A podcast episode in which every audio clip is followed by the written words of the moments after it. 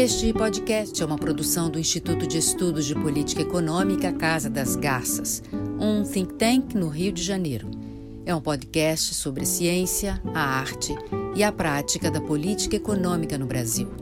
É um registro da história e uma busca de lições para o presente. Eu sou José Augusto Fernandes, host do podcast do Instituto de Estudos de Política Econômica Casa das Garças. Continuidade à série Gestão de Crises e Governança, nosso convidado de hoje é Murilo Portugal.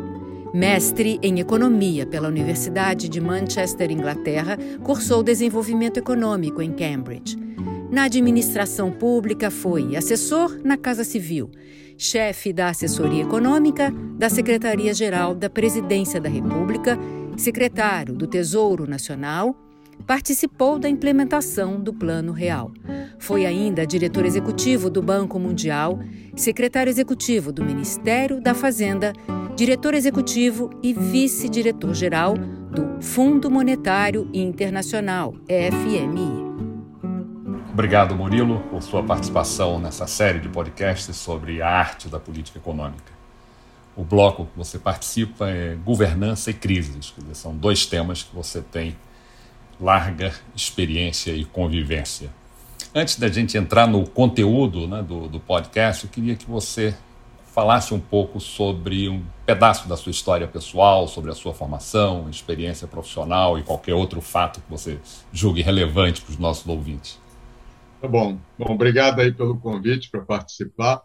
É, eu é, durante o meu período de faculdade, eu já tinha começado a fazer alguns concursos é, públicos. Na verdade, eu fazia concursos públicos em série. Eu acabei passando em vários. Então, eu iniciei trabalhando numa função administrativa aí no Rio de Janeiro, no Tribunal Regional Eleitoral do Estado. É, depois, eu passei num outro concurso é, para trabalhar é, no Itamaraty, em Brasília, como oficial de chancelaria. Eu não queria ir para Brasília porque a vida no Rio de Janeiro para um rapaz de 20 anos era ótima naquela época, mas o meu pai acabou me convencendo, é, dizendo que isso ia mudar a minha perspectiva de vida, e então eu, eu fui para Brasília em 1970 e acabei chegando à conclusão que o meu pai tinha realmente razão.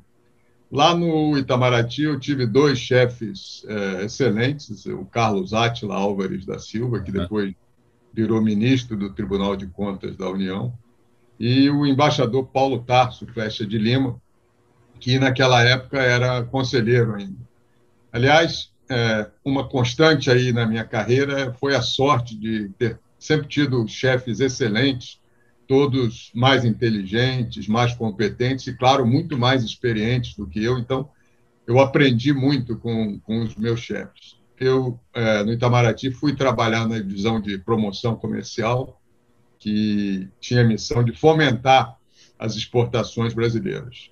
E saí, fui para o IPEA em 1975, como técnico de planejamento e pesquisa, trabalhei na divisão indústria, é, e embora eu tenha continuado no IPEA é, até eu me aposentar, eu saí diversas vezes da instituição requisitado para trabalhar em outros lugares. Isso era, é comum lá na administração em Brasília, você ser requisitado. Então, fui requisitado para trabalhar no Ministério do Planejamento, do qual o IPEA, aliás, fazia parte, é, era a gestão do ministro Reis Veloso. Depois, trabalhei na Presidência da República, trabalhei é, também é, no Ministério da Fazenda. Né? E, em 82, é, um antigo chefe meu lá do Itamaraty, o Carlos Átila, me convidou para trabalhar na, na presença da República durante o período do governo Figueiredo. Na época, era uma transição do regime militar para o regime civil e também ocorreu uma crise financeira grande na América Latina no final da década de 80, meados da década de 80 em diante. Né? Aí, uma segunda vez, eu trabalhei é, na presidência entre 1990 e 92 é, na assessoria econômica da Secretaria-Geral lá da, da, Presidência da República, também a convite de um ex-colega é, e amigo meu do Itamaraty, o embaixador Celso Marcos é, Vieira de Souza, uhum. e naquela época eu fazia ligação é, da presidência com o Ministério da Fazenda. Eu conduzi alguns programas diretamente, por exemplo, o programa de desregulamentação, o programa de melhoria da qualidade e produtividade, e alguns desses, como o regulamentação, acabaram sendo bem sucedidos. Até foi, inclusive, publicado um livro pela presidência sobre o que foi feito naquela época na desregulamentação. É, na, nessa função, eu também participava de reuniões do presidente com a equipe econômica e com outras, outras autoridades. Conheci é, muitas pessoas é, com quem depois eu tive de novo o privilégio de trabalhar junto, por exemplo, o Armínio Fraga, que era diretor da área externa é, do Banco Central, o Pedro Parente, que era secretário de orçamento, e vários outros membros da, da, da equipe lá do ministro Marci. Aí eu saí da presidência em 1992 para ser secretário do Tesouro, nomeado pelo presidente é, Itamar Franco, e naquela época eu trabalhei diretamente com seis ministros da Fazenda. É, o Gustavo Krause, o Paulo Haddad, o Eliseu Rezende, o Fernando Henrique, é, o Rubens Recupero, o Ciro Gomes e depois o Pedro Malandro. Todos excelentes Período ministros. singular, né? É, difícil período. Todos é, excelentes ministros, excelentes chefes, sempre botando o interesse público é, em primeiro lugar. Aí, do Tesouro, eu fui trabalhar é, nos Estados Unidos. É, trabalhei é, inicialmente como diretor executivo do, do Banco Mundial, depois é, diretor executivo do FMI. Eu voltei para o Brasil é, em 2005, aceitando um convite para ser secretário executivo lá do Ministério da Fazenda, na época era uh, o ministro Palocci, uh, e eu fiquei lá, foi um período curto, quando o ministro Palocci saiu, eu também tive um convite para continuar, mas uh, decidi, decidi sair. É, aí, quando já estava quase no fim da minha quarentena, eu recebi alguns convites, estava quase aceitando um convite do meu ex-colega é, Gustavo Franco para ir trabalhar lá na empresa dele, Rio Bravo, é, quando eu recebi também um convite do Rodrigo de Rato, que era o diretor-gerente do, do Fundo Monetário, para ser um dos três vice-diretores gerais do Fundo Monetário. Eu falei com o Gustavo, ele falou, mas é mesmo para ser vice-diretor-geral? Eu falei, é, o cara me convidou para pensar, então acho que você deve ir. Aí eu fui uma segunda vez para o FMI em Washington, fiquei lá de 2006 até 2011, saindo também um ano antes de terminar é, o meu mandato, é, porque é, eu tinha sido convidado para ser presidente da FEBRABAN, que é a Federação Brasileira de Bancos, congrega 185 bancos né, no Brasil. Eu fiquei nove anos trabalhando na FEBRABAN, aprendi bastante sobre o setor bancário, assim, na prática, né? Então, um pouco aí, rapidamente, a, a história profissional aí. Neste bloco, Murilo nos conta a experiência na Casa Civil, que dimensiona a importância e o funcionamento real do centro de poder. E nos dá sua avaliação do desenho institucional da atividade de coordenação, Observa que o bom funcionamento das instituições, sejam públicas ou privadas, é o principal requisito para um desenvolvimento econômico acelerado. Vamos então agora explorar quer dizer, alguns desses momentos da sua vida profissional e vamos começar pela Casa Civil. Nós temos dado aqui bastante importância à, experiência do centro de poder. Né? Dizer, Há toda uma literatura, inclusive da OECD, sobre a importância do centro de poder como locus é, de coordenação de atividades, de monitoramento, de acompanhamento né, da, da implementação. E aqui eu queria que você explorasse um pouco a sua vivência, mas também até a sua. Você depois estava em outras funções dentro do governo e você também talvez tenha uma percepção também de, de usuário né, dos serviços de coordenação é, da Casa Civil. Então, queria ouvir você sobre a sua experiência, sobre se você tem alguma visão sobre o que é que deveria ser até o melhor desenho institucional. Eu, particularmente, acho que a gente trabalha de forma ainda subótima, quer dizer, nessa, nessa área que pode estar melhor organizado. É, eu, eu, acho que realmente tudo pode estar melhor na vida, inclusive isso. Eu sou, acho que sempre a gente pode melhorar. É, esses dois períodos que eu trabalhei na presidência foram é, também um período de aprendizado. É, eu viajei para vários países, participando lá de escalões avançados que faziam, organizavam as visitas presidenciais. É, é, participei de algumas reuniões presidenciais e ministeriais e acompanhei alguns processos de tomada de decisão. Né? Eu acho que como você disse, foram oportunidades de é, observar de perto como que o poder funciona de fato.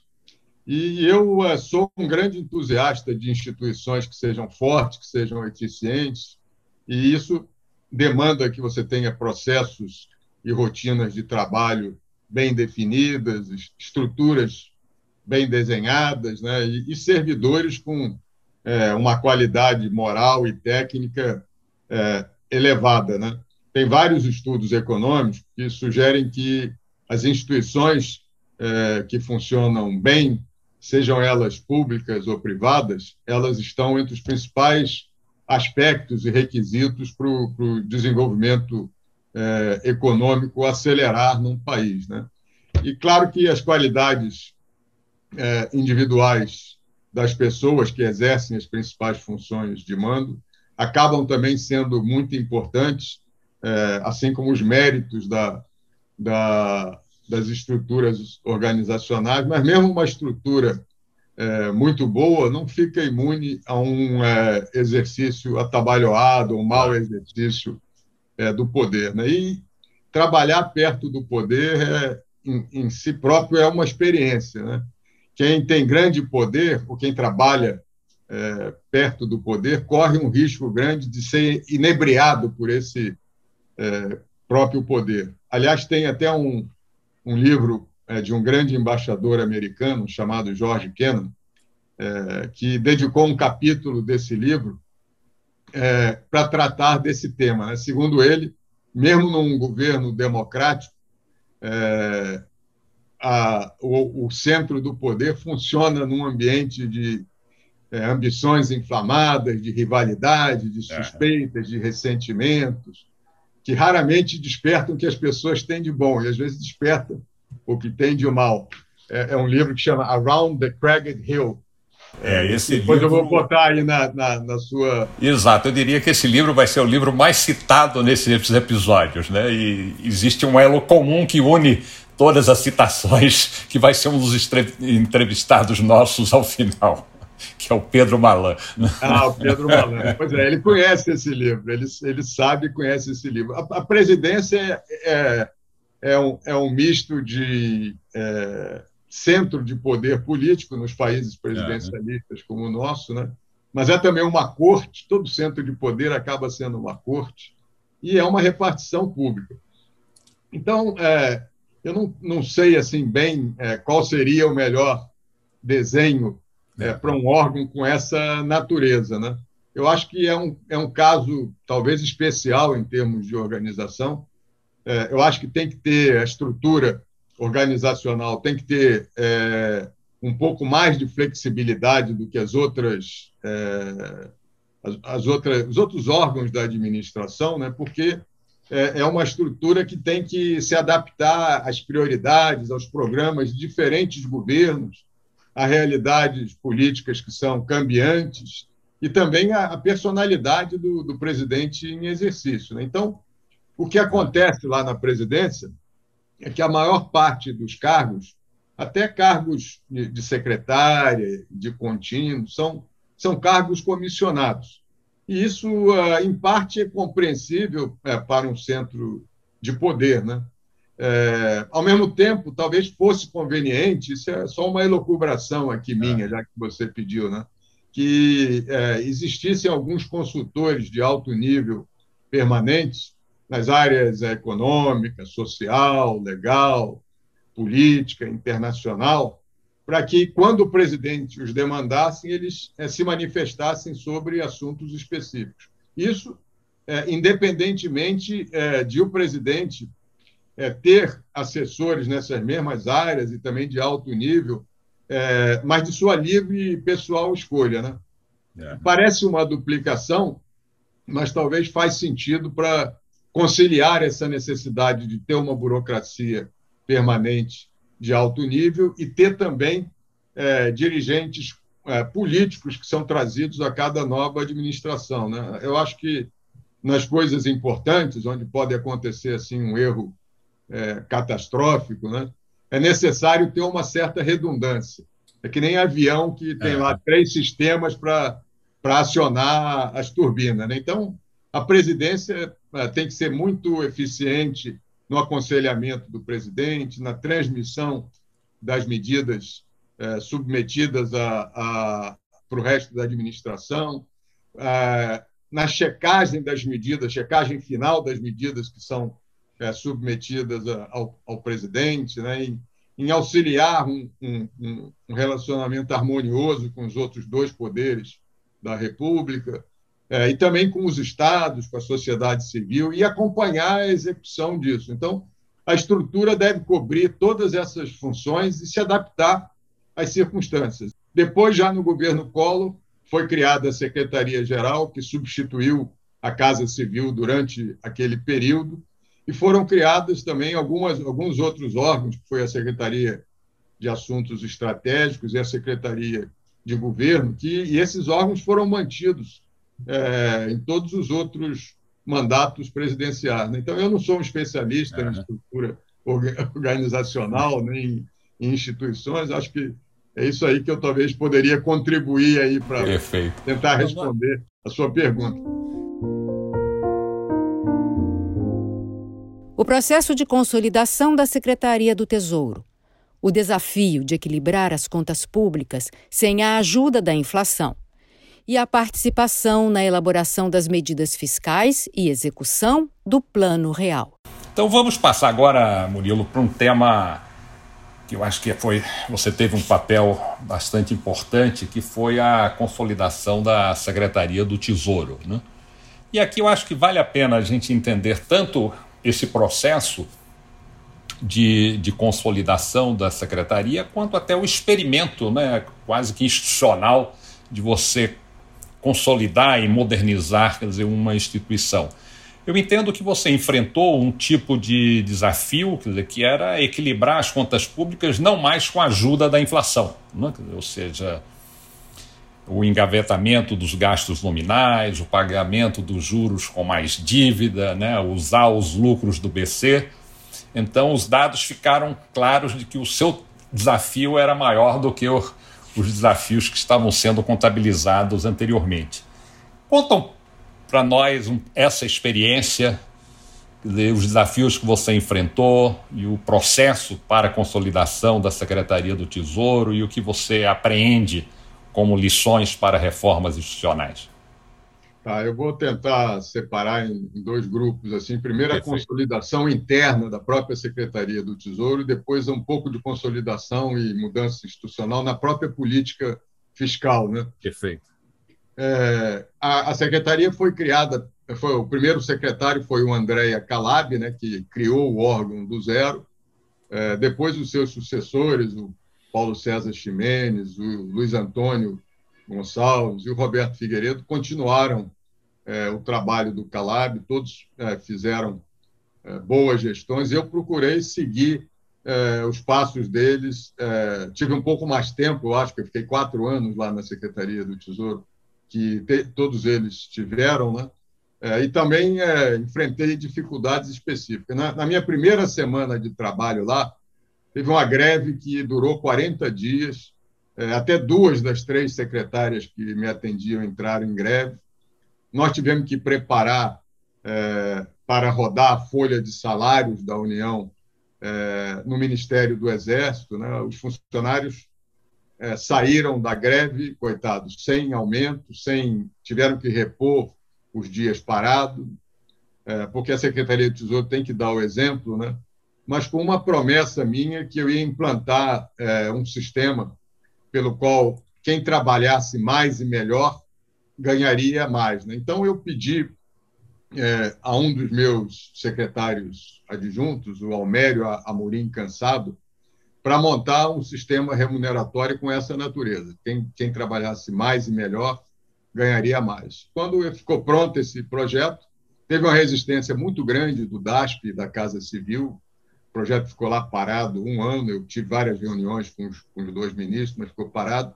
E o presidente Itamar só editou é, o decreto criando essa gratificação de desempenho e produtividade, chamava GD, GDP, no último dia do mandato dele, 30 de dezembro de 1993, e isso a pedido do então presidente eleito é, Fernando Henrique. Né? Na, naquela época não tinha outro sistema desse na administração federal e funcionou muito bem. A gratificação podia até dobrar o salário é, das pessoas, dependendo tanto do desempenho individual como do atingimento de algumas metas pré-estabelecidas para cada divisão do Tesouro. Para fazer essas metas, eu e os secretários adjuntos e os chefes das 40 divisões do Tesouro, nós nos reuníamos por dois dias lá na ESAF, em Brasília, que é a Escola Superior de Administração Fazendária, para estabelecer as metas para o semestre seguinte. As metas eram semestrais. E para ser meta, aquilo tinha que atender três critérios. Primeiro, tinha que ser relevante. Não podia ser, vamos aumentar o número de mandar e-mails ou de receber é. e-mails. Né? Segundo, tinha que ser observável. Né? É, quer dizer, você podia, teria que ser obrigado a constatar se aquilo ocorreu ou não ocorreu. É, e terceiro, tinha que depender o mínimo é, do estado do mundo e o máximo do trabalho da, da divisão, né? porque às vezes algumas coisas acontecem não porque você faz alguma coisa, mas porque outras coisas aconteceram em outros lugares. Neste bloco, o processo de separação das funções do Tesouro de controle e da execução financeira, e como se deu o refinanciamento das dívidas dos estados, e o Fundo Social de Emergência. Uma outra mudança institucional na época é, foi separar as funções de execução financeira e de controle interno. As duas eram realizadas pelo Tesouro. Então, eu achava que tinha uma, um conflito de interesses implícito nisso, porque o mesmo órgão que exerce e faz a execução financeira é o órgão que controla é, internamente se as coisas estão sendo bem feitas ou não. Então, eu pedi lá um outro secretário adjunto, era o Domingos Cubel de Castro, que cuidava da parte de controle interno dentro da Secretaria do Tesouro, né? É, para ele é, fazer um projeto para criar uma secretaria separada, independente do Tesouro, como secretaria do Ministério da Fazenda, mas separada, independente do Tesouro. Aí foi criada nesse processo a Secretaria Federal de Controle. Inicialmente ela ficou no âmbito da Fazenda, depois ela mudou para a Presidência da República, onde eu acho que ela realmente é mais apropriada e ela foi a origem é, dessa Controladoria Geral da União que existe é. hoje. Né? E aí, paralelamente a esse processo de, assim, de organização e consolidação interna é, do Tesouro, eu tive o, o privilégio de é, participar das reuniões que levaram ao Plano Real, né? ajudei é, na elaboração é, de várias medidas fiscais e, e na sua execução. Né? E isso é, foi uma coisa que eu acho que diferenciou o plano real dos outros planos, é que no, no a parte fiscal do real ela começou um ano antes da, da parte monetária.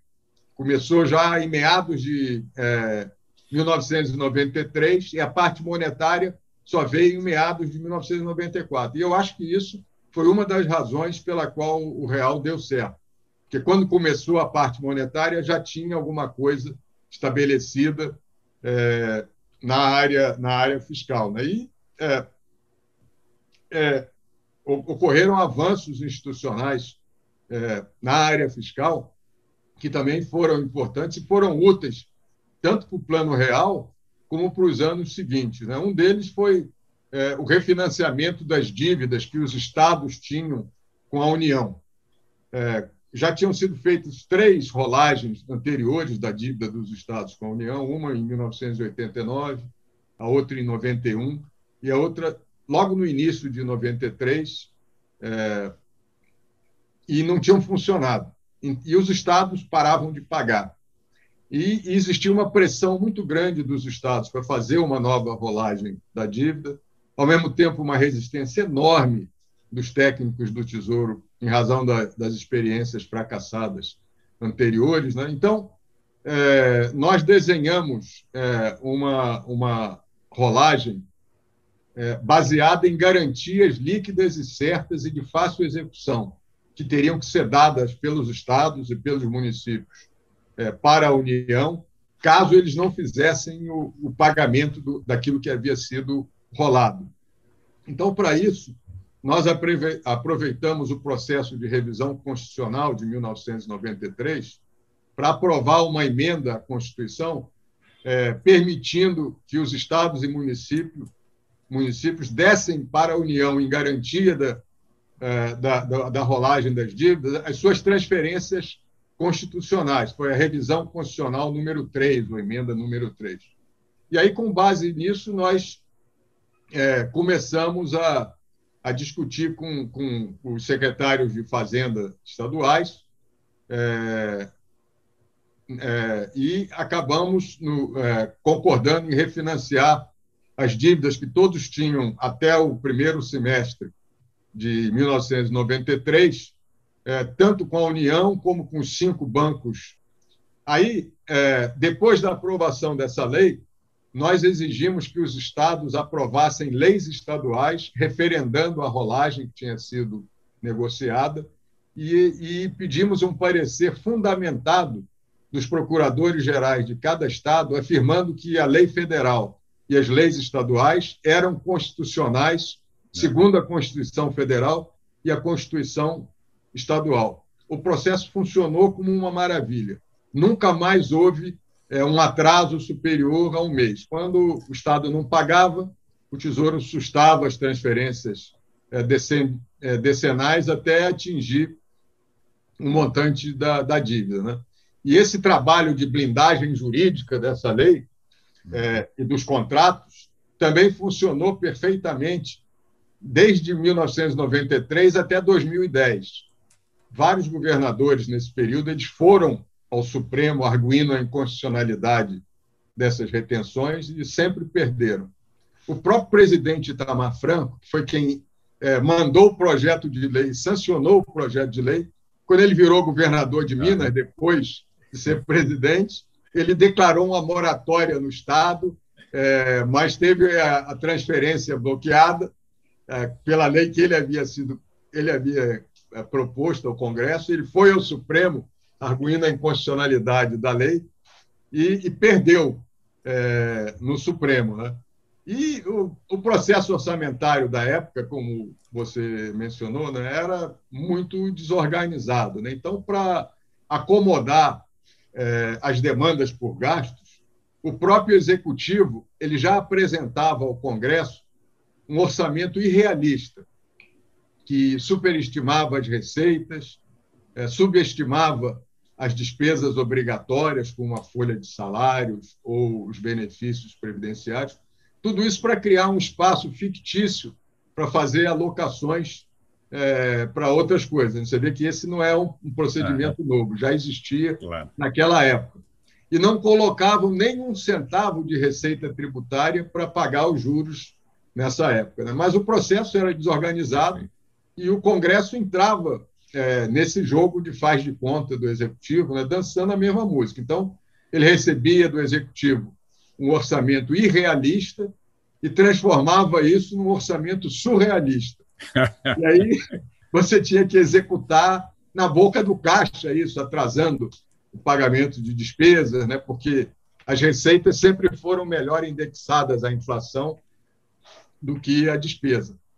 Uma outra inovação importante importante lá na época foi o Fundo Social de Emergência, que foi uma é. ideia do Baixa, é, que desvinculava 20% da receita tributária da União que podia ser usado para qualquer coisa. Né? Então, é, a proposta orçamentária que havia sido feita para o ano de 1994, e foi feita em 93, né? ela foi retirada é, pelo governo do Congresso e foi refeita por um grupo liderado lá pelo Edmar Baixa e reapresentado ao Congresso. Então, isso atrasou muito a aprovação do orçamento de 1994, que só foi ser aprovado lá em quase meados do ano, demorou quase seis meses para aprovar. E aí, nesse período, eu executava apenas um dozeavos da proposta que havia sido encaminhada. Né? Isso ajudou é, muito a, a, ao ajuste fiscal daquele ano. Né? É, uma outra coisa que ajudou também é, foi que, no final de 1993, nós conseguimos também a aprovação do IPMF, que era o Imposto Provisório sobre Movimentações Financeiras. Né? Mas, graças a, a, essas medidas fiscais, é, algumas transitórias, outras permanentes, nós é, fizemos em 94 o maior superávit primário da história do Brasil até hoje, 5,17% do PIB. É, e isso foi uma das coisas que ajudou o real a dar certo, eu acho, naquele, naquele primeiro ano, né? porque a parte fiscal toda foi feita antes, como eu disse, é, da, da parte monetária. Né? Mas esse superávit elevado de 94 ele foi fugaz. É, entretanto, é, já começou a derreter no ano seguinte, mas as mudanças institucionais, sejam as mudanças internas na Secretaria do Tesouro, sejam as mudanças institucionais na política fiscal, elas foram é, mais, mais duradouras. Né? Era, era um período difícil, a gente tinha que negar muita coisa. Né? É, notícias boas, quem dá é o ministro ou o presidente da República. Né? Exato, coisas boas. É... Então, o Tesouro fica com, com essa má fama. Né? A dívida pública pré-fixada ela encurtava em razão do aumento da inflação, em razão da incerteza quanto à inflação futura e a rapidez com que a inflação aumentava. Né? Nós tivemos sucesso de é, reduzir a inflação fortemente, né? mas isso trouxe consigo novos problemas, porque muitos estados entraram é, em crise financeira ao perder a receita inflacionária. É, ao mesmo tempo, isso aconteceu com, com alguns bancos públicos e alguns bancos privados, que também eram sócios do governo em coletar o imposto inflacionário, que eles ganhavam com o float dos recursos. Né? Você depositava um dia, o dinheiro só era usado no outro. Nesse um dia de inflação alta, eles ganhavam. Então, surgiu uma crise fiscal nos estados, é, vários atrasaram é, os salários dos servidores estaduais, não havia é, dinheiro para a saúde. Então, houve uma rebelião dos governadores contra a Lei 8727, e que só foi mantida pela tenacidade do Pedro Malan e pela sabedoria do, do presidente Fernando Henrique. Então, foi aprovado é, um voto no CMNE, foi o voto 195 de 1995, para autorizar a Caixa a dar empréstimos aos estados é, para pagamento da, da folha com garantia da União. Esse foi um erro que eu fiz na, na rolagem de, mil, de 93, porque na rolagem de 93 é, eu não estava preocupado em influenciar o, o desempenho fiscal, a atuação fiscal do Estado. Eu estava preocupado só em receber de volta o que eles tinham que pagar à União. Então, nós é, focalizamos tudo nas garantias e não usamos nada para é, tentar influenciar e modificar o comportamento dos estados. Isso foi feito a partir dessa crise e já nesse voto do CMNE é, 195 de 95. A gente criou uma secretaria adjunta lá é, para é, fazer um acompanhamento detalhado dos estados, para negociar programas de ajuste fiscal com eles. É, eu chamei o João do Carmo Oliveira, que era um ex-colega meu de Cambridge, que estava no, no Banco Mundial, para ser o secretário adjunto dessa área. Ele fez um belíssimo trabalho é, de levantamento. É, nós mandamos é, missões a todos os estados com urgência para levantar a situação e para propor medidas de aumento de arrecadação, de corte de despesa, de privatização, que iam ter que ser adotadas é, pelo, pelos estados. E todos esses compromissos foram incluídos é, no contrato é, no contrato que foi feito com os estados. Ao mesmo tempo, começou uma outra negociação com os estados que tinham dívida mobiliária ou junto aos seus próprios bancos, que todos os estados tinham bancos naquela época, ou junto ao público. Então, tinha as carioquinhas, que eram títulos da dívida pública estadual que o público comprava, além dos bancos estaduais comprarem. Então, começou uma, uma negociação paralela a isso com esses estados, para o Tesouro refinanciar essas dívidas, em troca de que os bancos estaduais ou fossem privatizados, é, ou fossem fechados, ou fossem transformados em agência de fomento. Né? E aí, essa negociação acabou sendo concluída pelo Pedro Parente, que terminou em 97, eu já tinha saído do Tesouro, e o Pedro Parente era o secretário executivo naquela época, né? É, mas isso não alterou a, a rolagem da dívida da Lei 8727, continuou igual. Você só aumentou o percentual de 11% que os estados tinham que pagar, podendo chegar até 15%. Geralmente, podia chegar a qualquer valor, dependia de quanto eles davam no programa de privatização, mas geralmente ficava em torno de 15%. Então, aumentou de 11% para 15%. Isso foi muito bem sucedido, porque é, dos 27 bancos estaduais que existiam naquela época, né, é, hoje só existem cinco. Os outros é. todos foram ou privatizados ou transformados em, em agência de fomento. Teve até um, um, um episódio em 1996, quando eu ainda estava lá, que o governador Divaldo Suruagi, que já tinha sido governador já duas vezes, é, acho que já era a terceira vez que ele era governador do Alagoas, de Alagoas, e ele foi lá na minha sala pedir para não, não, não reter a dívida daquele mês. Eu disse: olha, infelizmente eu não posso, governador, porque se a gente fizer isso, é, eu vou ter que fazer para todos os estados, então não tem jeito. Aí ele falou assim: bom, tá bom, então eu, eu queria deixar aqui com você a cópia da minha carta de renúncia, que eu vou apresentar agora na, na, na próxima semana na Assembleia Legislativa. E deixou uma carta assinada, dizendo que ele renunciava por causa disso e tal. Aí eu, é, eu falei, olha, o, o, caso seu não é não é da, da, dívida do Tesouro. Só a folha de salário é 107% da sua receita. Então, todo mês, se você não tiver que pagar nada ao Tesouro, vai faltar 7%, 7% para pagar a folha. Aí vai ter que tomar mais empréstimo. Bom, eu, ele saiu, né, eu fiquei apavorado né, que ele fosse renunciar. Liguei imediatamente para o presidente Fernando Henrique, contei o episódio para ele e falei: olha, se nós fraquejarmos com Alagoas, é, que é o menor estado, um dos estados mais endividados, aí acho que vai ser impossível é, não fazer a mesma coisa para os outros estados. E o presidente é, bancou é, a retenção. O, governo, o governador Suruagi ele não renunciou imediatamente, mas logo depois ele renunciou, em 97, quando eu já tinha saído do Tesouro. Né? Então, essa carta mas, você não recebeu. É, o meu período lá no Tesouro, eu acho que foi um momento profissional onde eu trabalhei mais, eu aprendi mais, contribuí mais é, com o país, né? Depois eu, eu tive uma doença séria e pedi a uma lã para sair. Foi quando ele me indicou para ser é, do Banco Mundial. Neste bloco, as experiências e os desafios vividos no Banco Mundial e FMI. Vamos fazer um corte, Murilo. Você colocou várias questões importantes. A primeira, o papel dos incentivos em um contexto de mudança organizacional na Secretaria do Tesouro.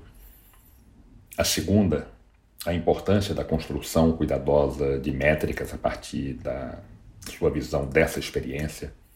E a terceira, a necessidade de mudanças legislativas e até mesmo constitucionais a história da origem da Controladoria Geral da União, que eu desconhecia, e a quarta, o surrealismo orçamentário, que ainda persiste até os nossos dias. Agora podemos explorar sua passagem nas instituições multilaterais, com destaque para o momento no FMI, que coincide com crises no Brasil e no mundo. Tá certo. É, é realmente o, são instituições é, bastante é, interessantes de, de, de, trabalhar. Né? Eu é, trabalhei primeiro no Banco Mundial, é, e depois trabalhei é, no, no Fundo Monetário Internacional, né? Mas é, o Malan me, me indicou também para ser diretor executivo no Fundo Monetário. É, naquela época, o Brasil era representado lá no fundo pelo professor Alexandre Kafka, que era uma figura fantástica, né? Estava lá desde a indicação dele em 1965 pelo Dr. Bulhões.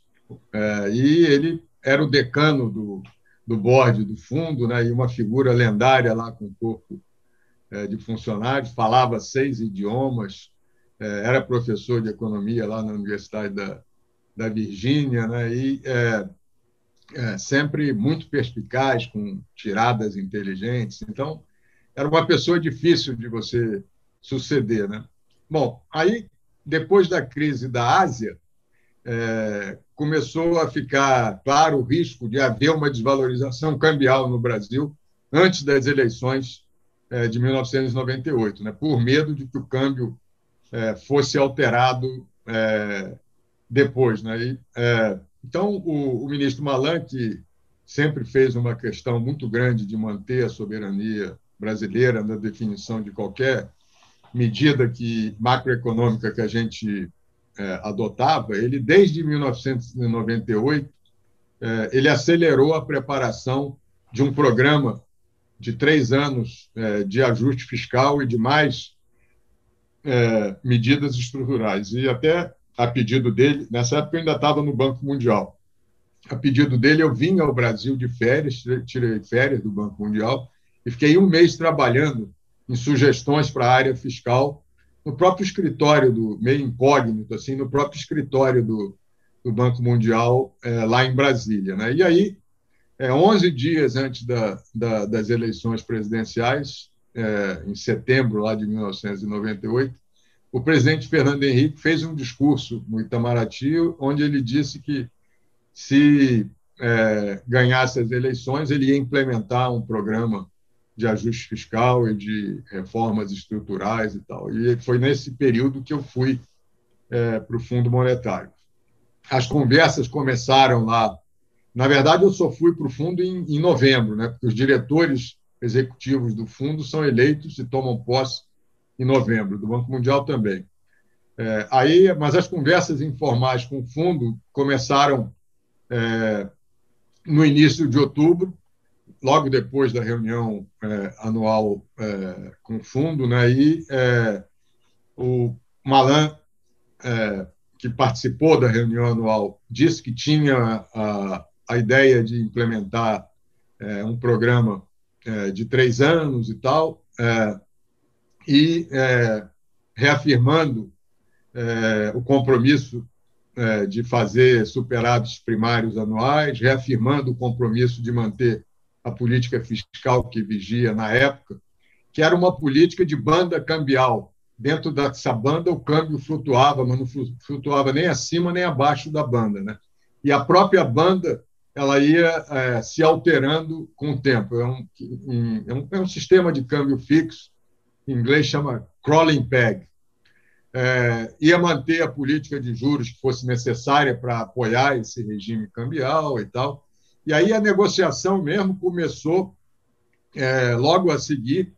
Foi feita pelo Pedro Parentes, que ainda era o secretário executivo do Ministério da Fazenda, pelo embaixador Marcos Caramuru, que era o secretário de Assuntos Internacionais na Fazenda, e por mim, que já estava lá em Washington, morando em Washington, estava para assumir é, o, a, o Fundo Monetário logo no início de novembro. Houve um acordo rápido com o fundo na parte fiscal do programa, mas o ponto mais difícil foram as negociações em relação ao, ao regime de câmbio semifixo é, do Brasil. Né? Tanto o fundo como o Brasil estavam errados nesse, nesse ponto, a gente só veio descobrir a posteriori. Né?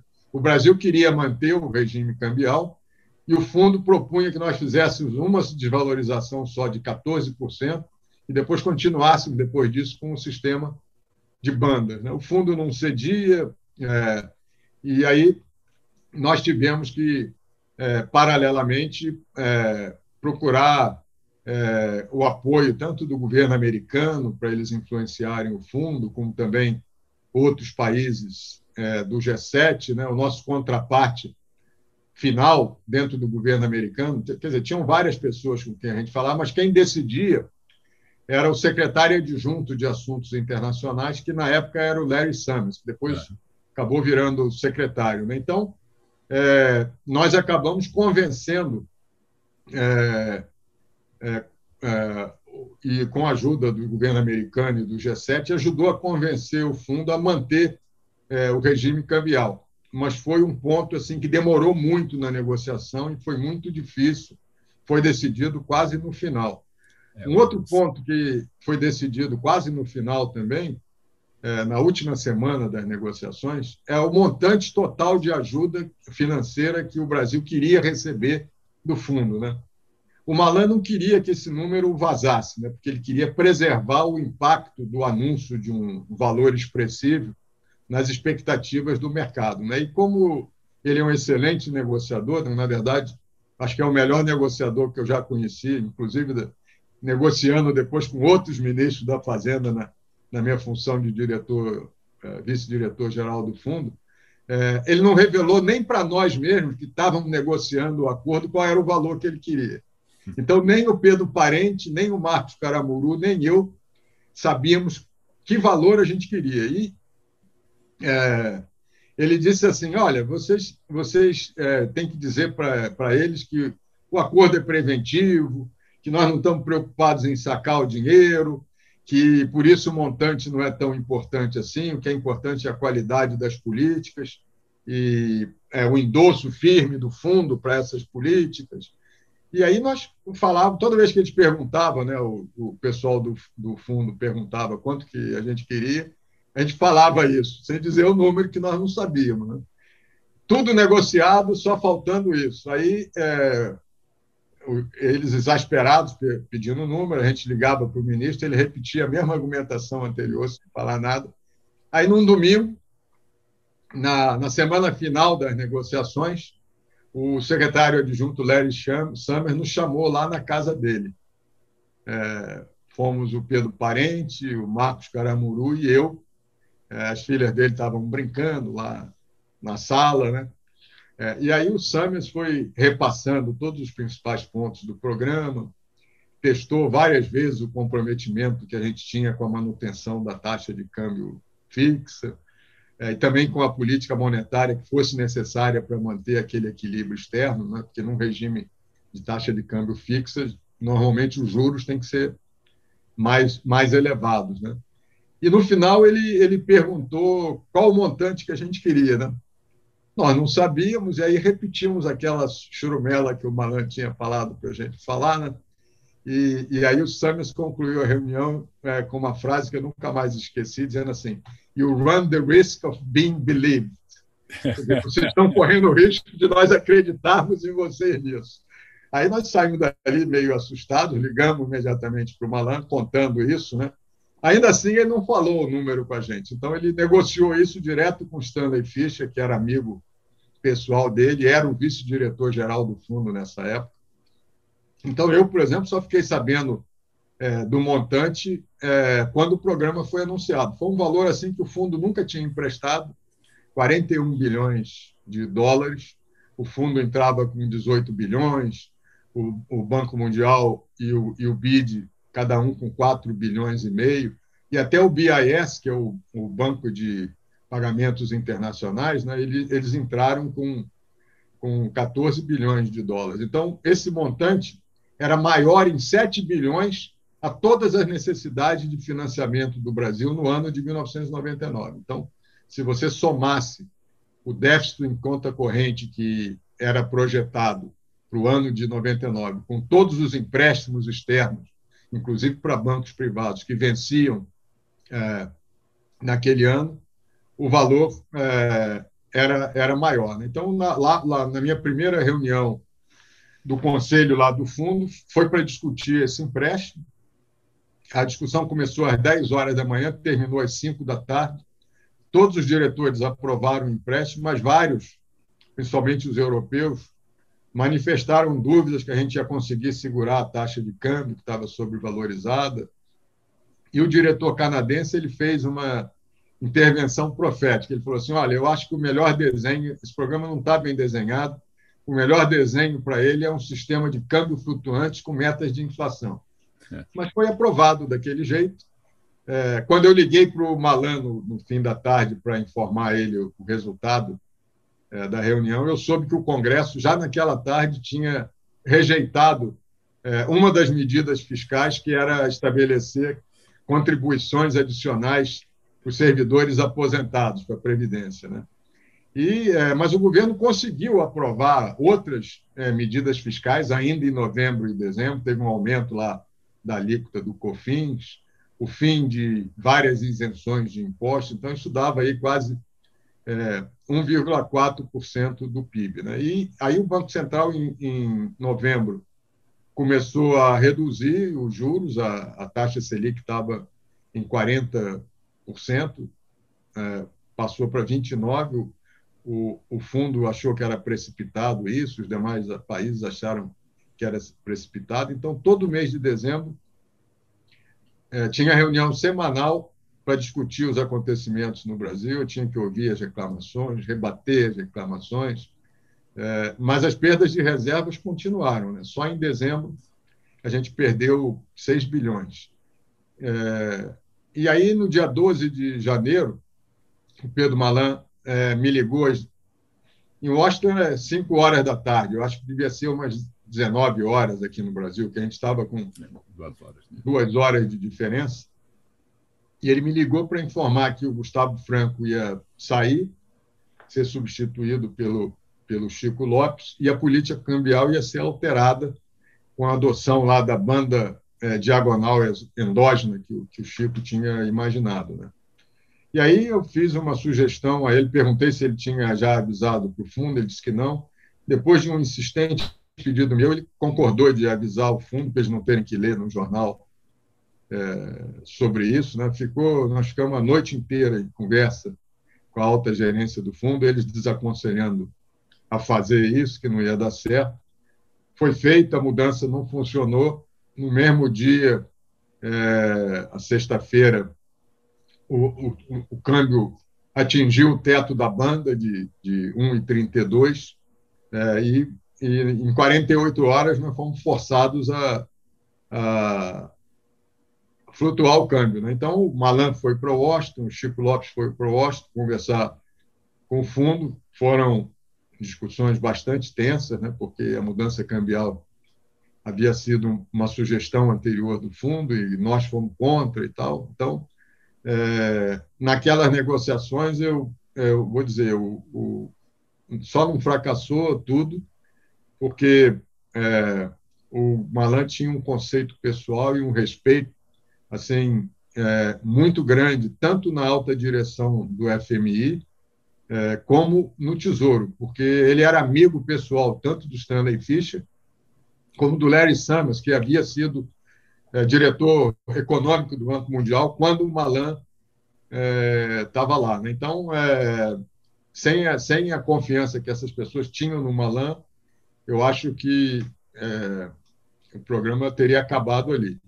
Aí acabou que é, ficou aquela disputa em fundo defendendo um aumento dos juros, o Chico Lopes não, não aumentou.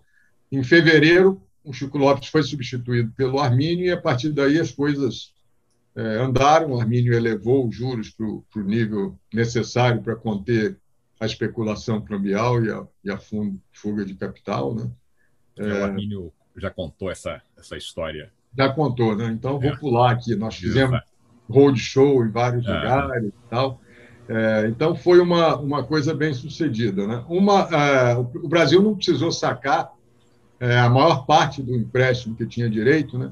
Aí, em 2002, é, nós estávamos de novo à beira de enfrentar uma situação financeira difícil, porque nós estávamos às vésperas da eleição, que poderia trazer uma grande mudança é, na política econômica, e isso gerou uma crise de confiança forte, é, desvalorização cambial. Então, o governo articulou um novo empréstimo com o fundo, mas que só seria desembolsado para o futuro governo, caso ele desejasse manter a política econômica que estava vigente. Então, foi uma negociação difícil, o fundo inicialmente é, não queria, tem muitas dúvidas em fazer o empréstimo, mas ele acabou sendo convencido por um argumento nosso, dizendo: olha, se não houver um novo empréstimo nessas condições para ser sacado só pelo futuro governo, aí nós vamos solicitar o saque de todas as parcelas que a gente já tem direito aqui e deixar esse dinheiro lá no caixa para o próximo governo, qualquer que ele seja,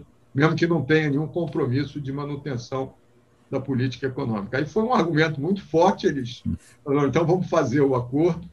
É, fizemos, o presidente Fernando Henrique chamou os principais candidatos é, presidenciais para reuniões individuais, né, e aí apresentou a eles a ideia é, do, do empréstimo do fundo. Os candidatos com maior chance de vitória compareceram e fizeram manifestações públicas assim favoráveis é, ao acordo. Né? Então, é, essa foi um pouco aí é, o período aí da minha experiência inicial no fundo. Né? Você retorna ao Brasil como secretário executivo do ministro Palocci. Foi uma experiência breve. O que você gostaria de registrar sobre essa sua última passagem na administração pública brasileira? O ministro Palocci foi um bom ministro da Fazenda e um ótimo chefe, mas infelizmente foi um período curto e um pouco tumultuado. Na semana que eu assumi, foi noticiado um suborno de um funcionário dos Correios, que deu origem posteriormente à investigação do chamado mensalão, e isso acabou dominando a cena política e reduziu o espaço para mudanças institucionais. Embora algumas importantes já tivessem ocorrido antes da minha chegada, como a desdolarização da dívida interna e a consolidação de programas sociais no Bolsa Família, que persistem até hoje.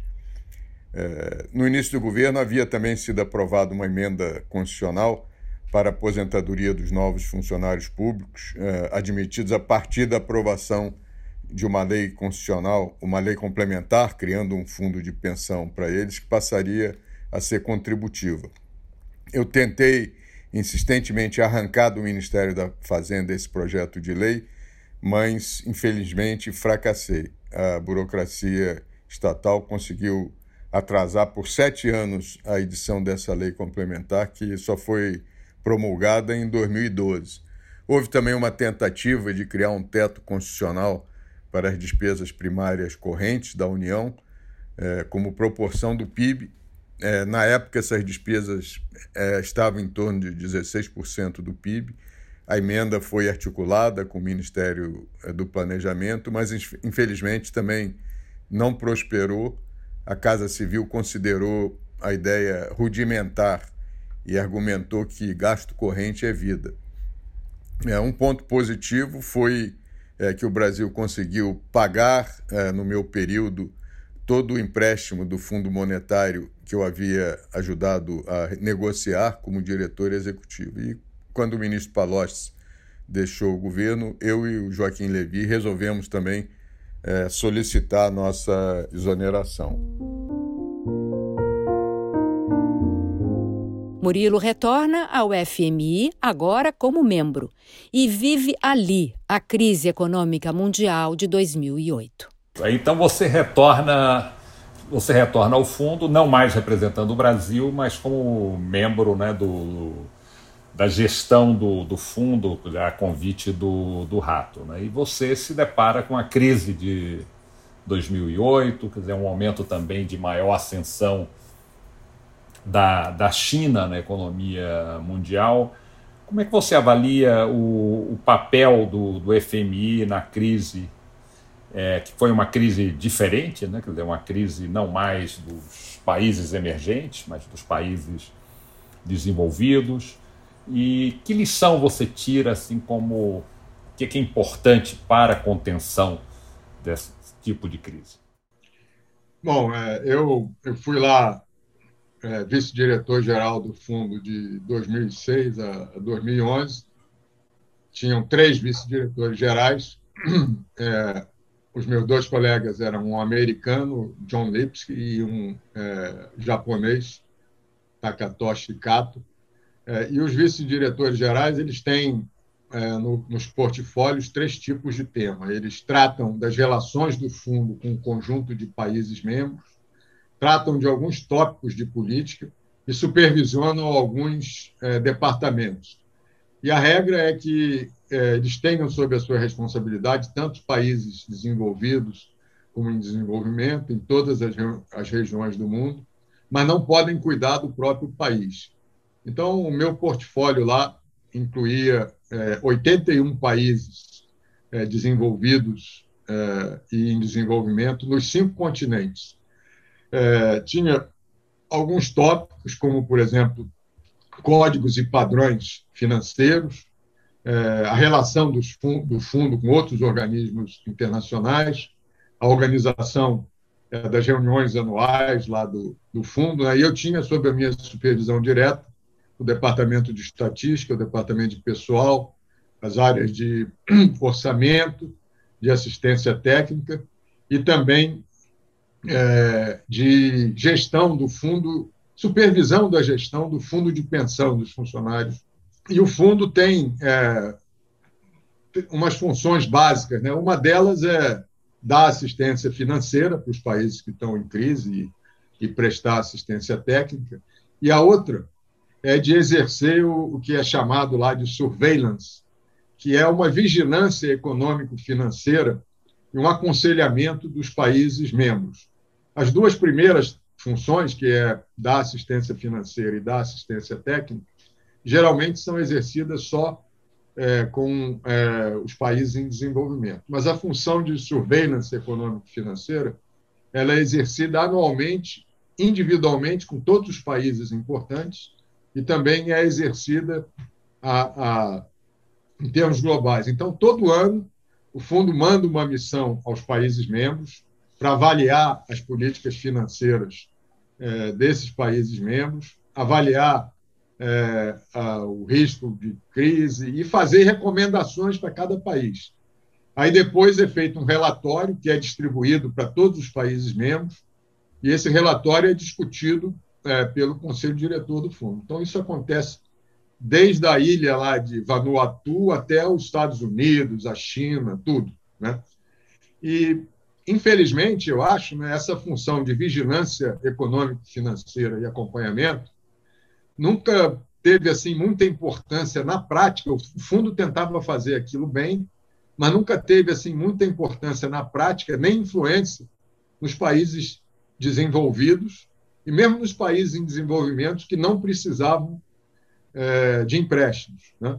Então era uma, era uma função que o fundo tinha, mas que não tinha assim um impacto é, efetivo. Né? Também o, o fundo é, não avaliava assim em detalhe o risco que crises financeiras em países mais importantes pudessem, como por exemplo os Estados Unidos, pudessem afetar os outros países. Né? Na, na, minha época de diretor executivo, eu sempre falava: olha, é, é, a crise financeira é uma coisa que se espalha, então todos os países têm interesse na política dos Estados Unidos, dos países grandes, assim como a doença que agora espalha, está espalhando para todo mundo, a crise financeira num país grande é igual também. E aí é, a crise financeira de 2007, 2009, né, o, o pico lá em, em 2008, foi causada pelos setores é, financeiros privados lá dos Estados Unidos e da Europa. Então, é, é pode-se dizer que, em relação a esses países onde funcionavam as empresas que causaram a crise, que foi os Estados Unidos e a Europa, essa função de vigilância e de acompanhamento econômico financeiro poderia ter sido exercido melhor. Né? É, o, um diretor lá de pesquisa do fundo, o Raghuram Rajan, que depois é. virou é, presidente do Banco Central da Índia, da Índia, mas ele era na minha época lá diretor de pesquisas do fundo. Ele fez algumas observações, algumas sugestões é, é, sobre os riscos que existiam é, no mundo desenvolvido bem antes da crise ocorrer. Eu acho que um, um ou dois anos antes da crise ocorrer. É na reunião de Jackson Hole. Né?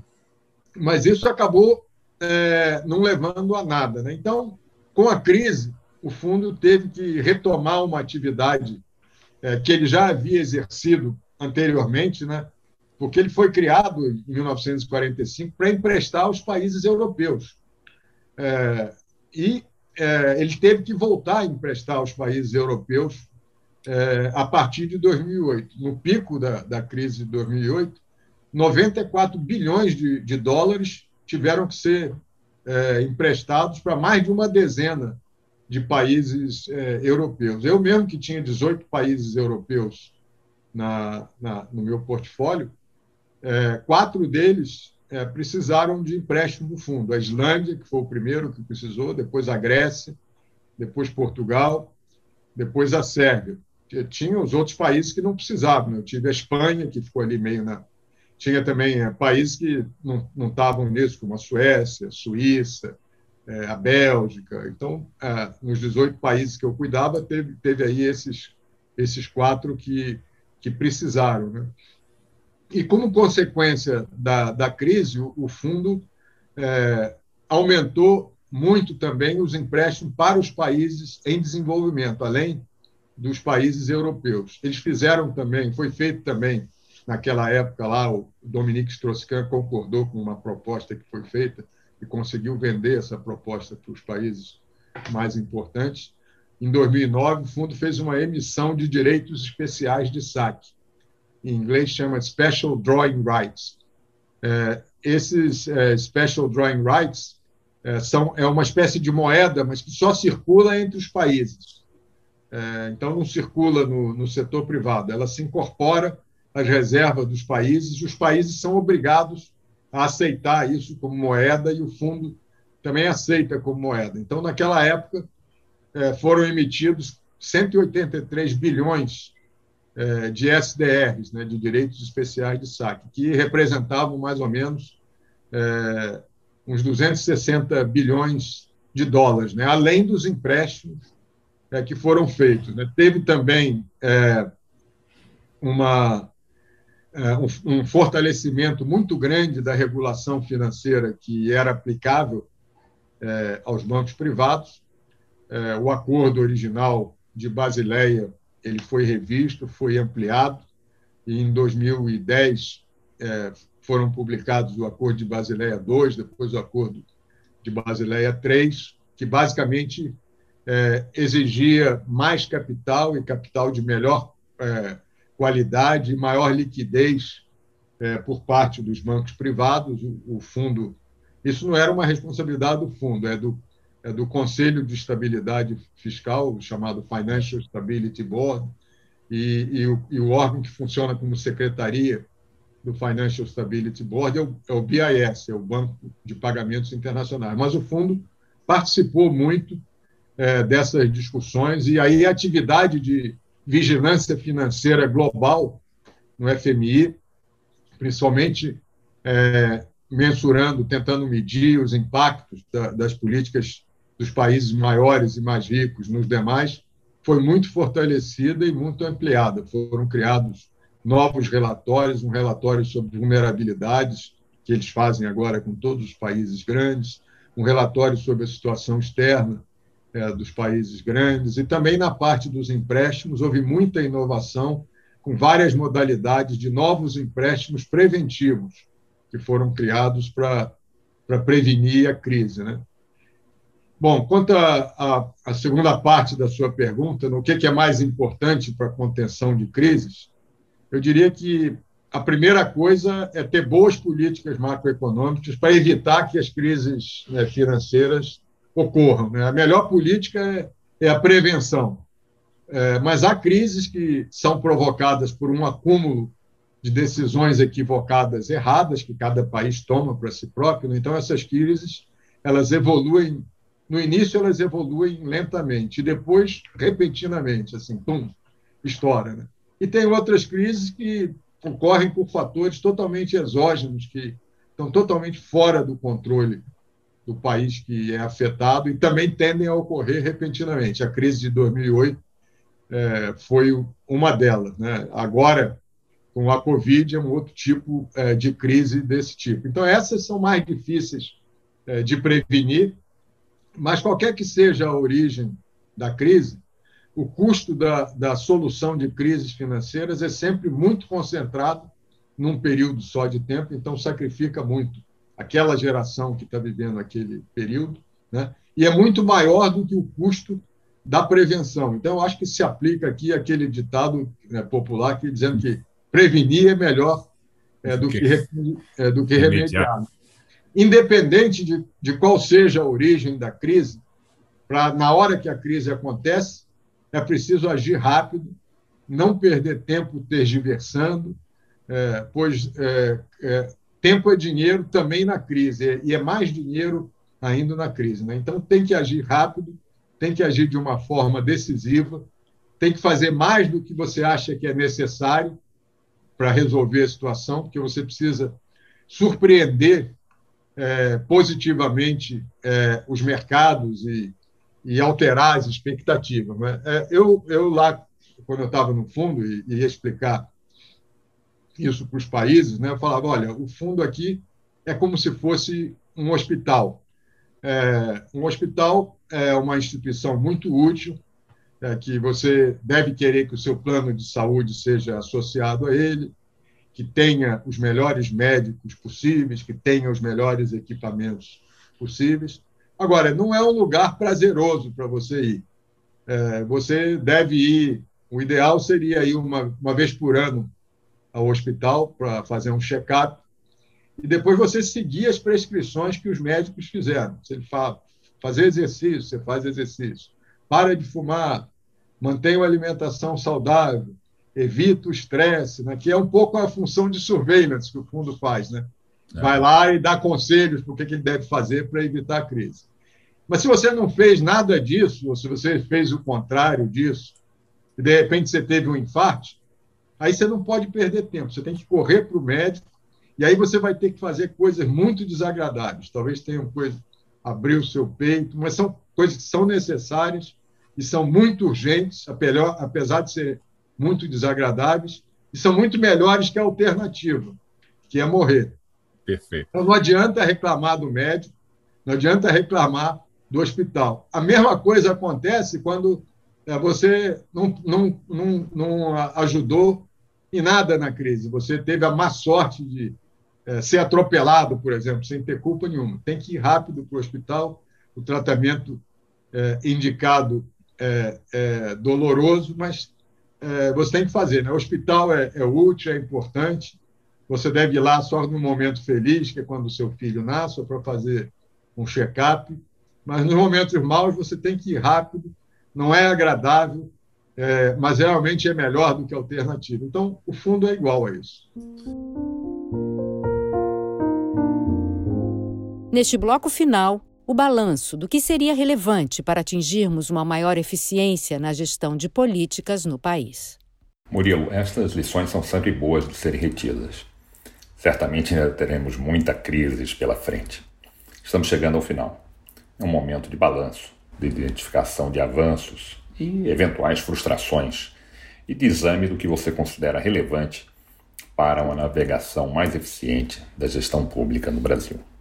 Olha, eu é, tenho que dizer que, para mim, pessoalmente, né, o, o, trabalho na administração pública foi uma experiência positiva, é, uma experiência que foi, às vezes, um pouco frustrante, mas muito gratificante. Né? Eu já falei aí de algumas inovações que é, nós conseguimos é, fazer, né?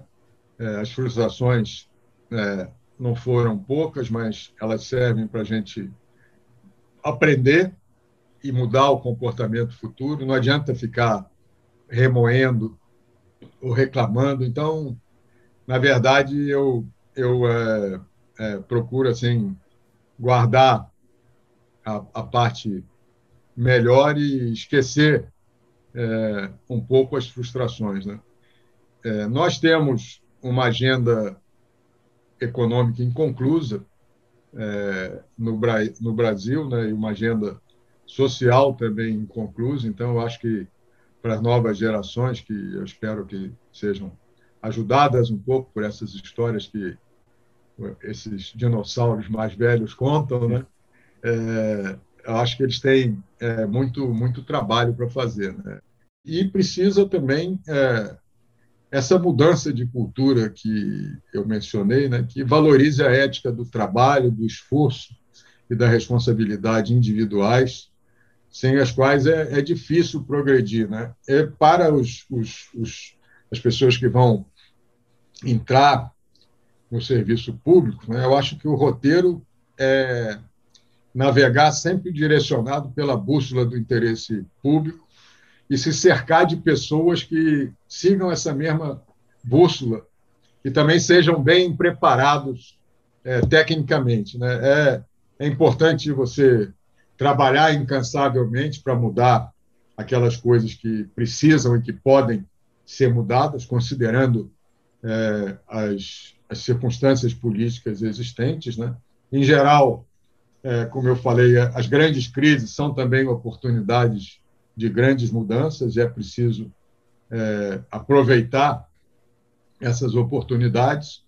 Ao mesmo tempo, é preciso ter resignação e ter paciência para saber que algumas coisas não podem ser mudadas e ou então só podem ser mudadas muito gra gradualmente. E aí tem que também trabalhar incansavelmente, como se fosse uma formiguinha, co colocando uma folhinha lá na, naquela direção correta, um tijolinho lá na, naquela é, direção correta. Né? Eu acho que o mais difícil é, é ter a sabedoria política para distinguir em qual das duas situações você está. Né? É, e é, também saber que, na maioria das vezes, a, a função do funcionário público, às vezes, não é avançar, é evitar um retrocesso institucional. Então, evitar o mal. Né? Às vezes, tem soluções que são ruins, para problemas complexos. Às vezes, as soluções ruins são apresentadas como temporárias, é, mas é muito difícil quando você usa é, meios inadequados que justificam fins meritórios, né? aquela, aquela velha questão filosófica de se os fins justificam os meios. Né? É muito quando você usa um, um fim, um, um, um meio inadequado, a minha experiência é que essa solução ruim acaba é, sendo um tiro que sai pela culatra. É, então, é, tomem cuidado com as desonerações tributárias, os subsídios temporários, porque eles tendem a ser muito longevos. Né? Eu acho que, como eu falei, né, na função pública, além de procurar fazer o bem, você tem que evitar o mal, porque, infelizmente, às vezes isso é o máximo que você consegue fazer.